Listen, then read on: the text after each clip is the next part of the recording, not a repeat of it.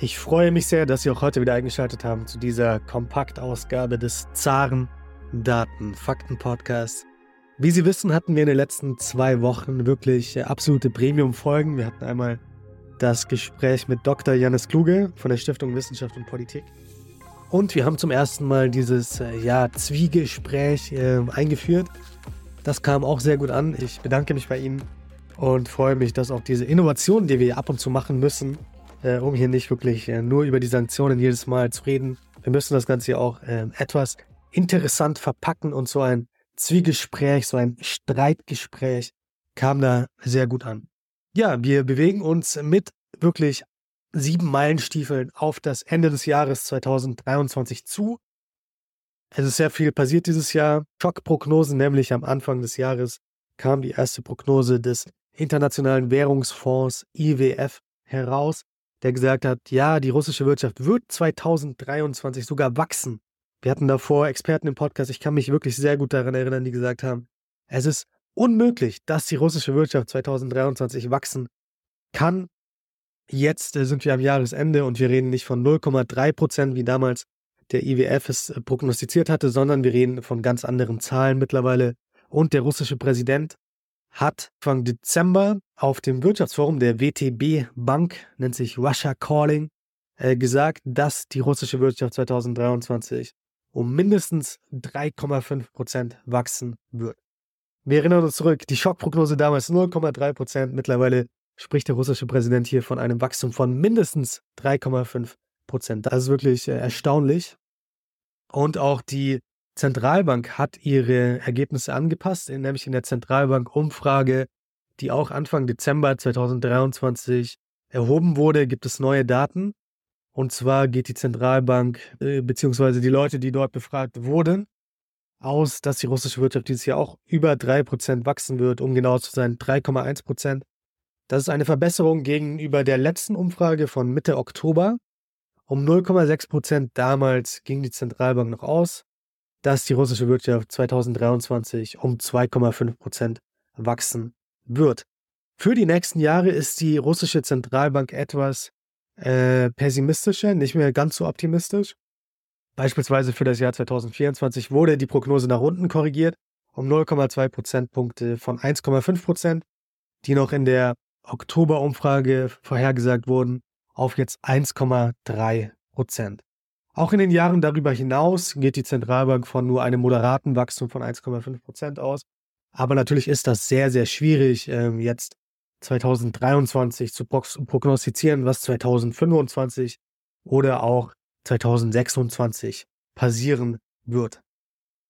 Das russische Wirtschaftsministerium schätzt das diesjährige Wachstum des russischen BIPs, Bruttoinlandsproduktes, auf 3,5 Prozent. Der Wirtschaftsminister Maxim Reschetnikow hat das verlauten lassen, auch beim gleichnamigen Forum Anfang Dezember. Auf dem Forum hat eben äh, der Präsident Putin gesagt, dass die russische Wirtschaft um mindestens 3,5 Prozent wachsen wird. Und das Wirtschaftsministerium sagt eben äh, nicht mindestens, sondern genau 3,5 Prozent.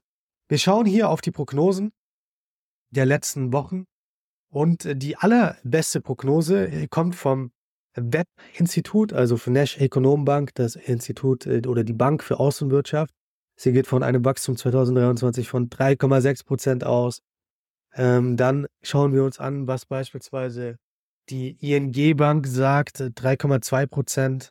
Auch im nächsten Jahr geht die ING Bank von 1,5 Prozent aus. Also hier sehen wir doch, dass die meisten Banken eine große Übereinstimmung haben in ihrer Prognose für das ähm, laufende Jahr.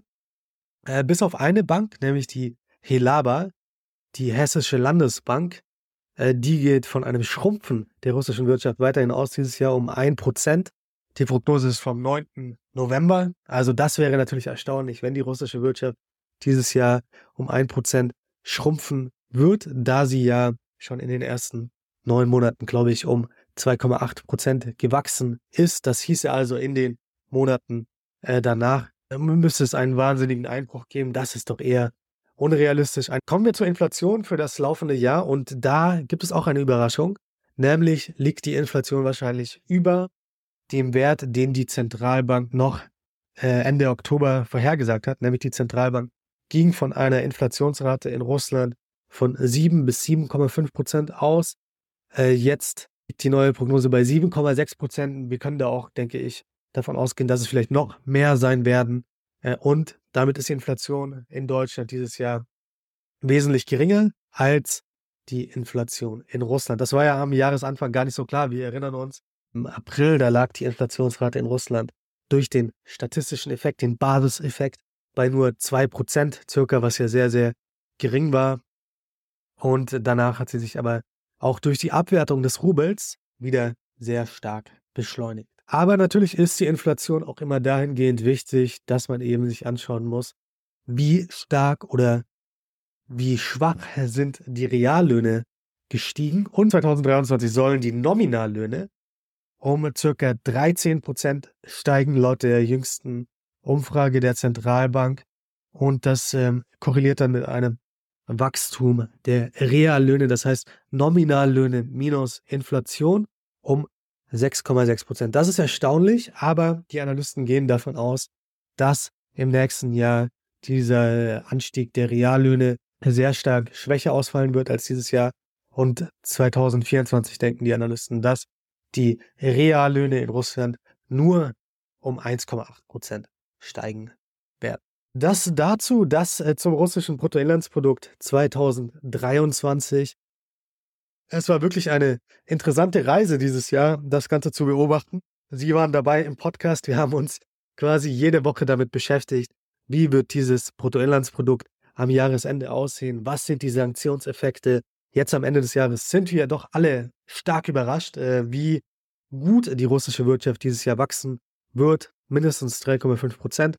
Ich erinnere auch nochmal an das Jahr 2021. Damals wurde nochmal am Ende deutlich geupgradet, nämlich in den eigentlichen Messungen. Also man ging davon aus, glaube ich, 2021, dass die russische Wirtschaft ähm, um 4, irgendwas Prozent gewachsen ist und dann gab es quasi nochmal einen statistischen Aufschlag in der endgültigen Rechnung des Bruttoinlandsproduktes 2021.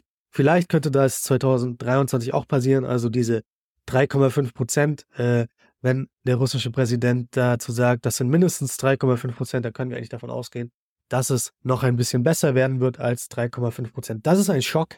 Äh, das darf man auch nicht ähm, anders sagen, denke ich, weil am Anfang des Jahres, wie gesagt, noch die wenigsten davon ausgegangen sind, dass die russische Wirtschaft überhaupt wachsen kann jetzt ein Wachstum von fast 4%. Das ist interessant. Wir haben das Ganze beobachtet. Sie waren dabei und wir sind sehr gespannt, wie das Ganze weitergeht. Wie wird sich das Bruttoinlandsprodukt in Russland im nächsten Jahr entwickeln? Wie geht es weiter in Deutschland?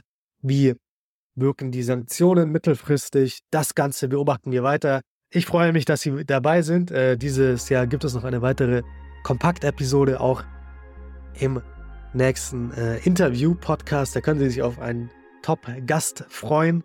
Äh, wieder ein Buch wird besprochen. Ich denke, das ist eine tolle Folge geworden. Schalten Sie gerne beim nächsten Mal wieder ein. Bis dahin haben Sie noch eine produktive Woche.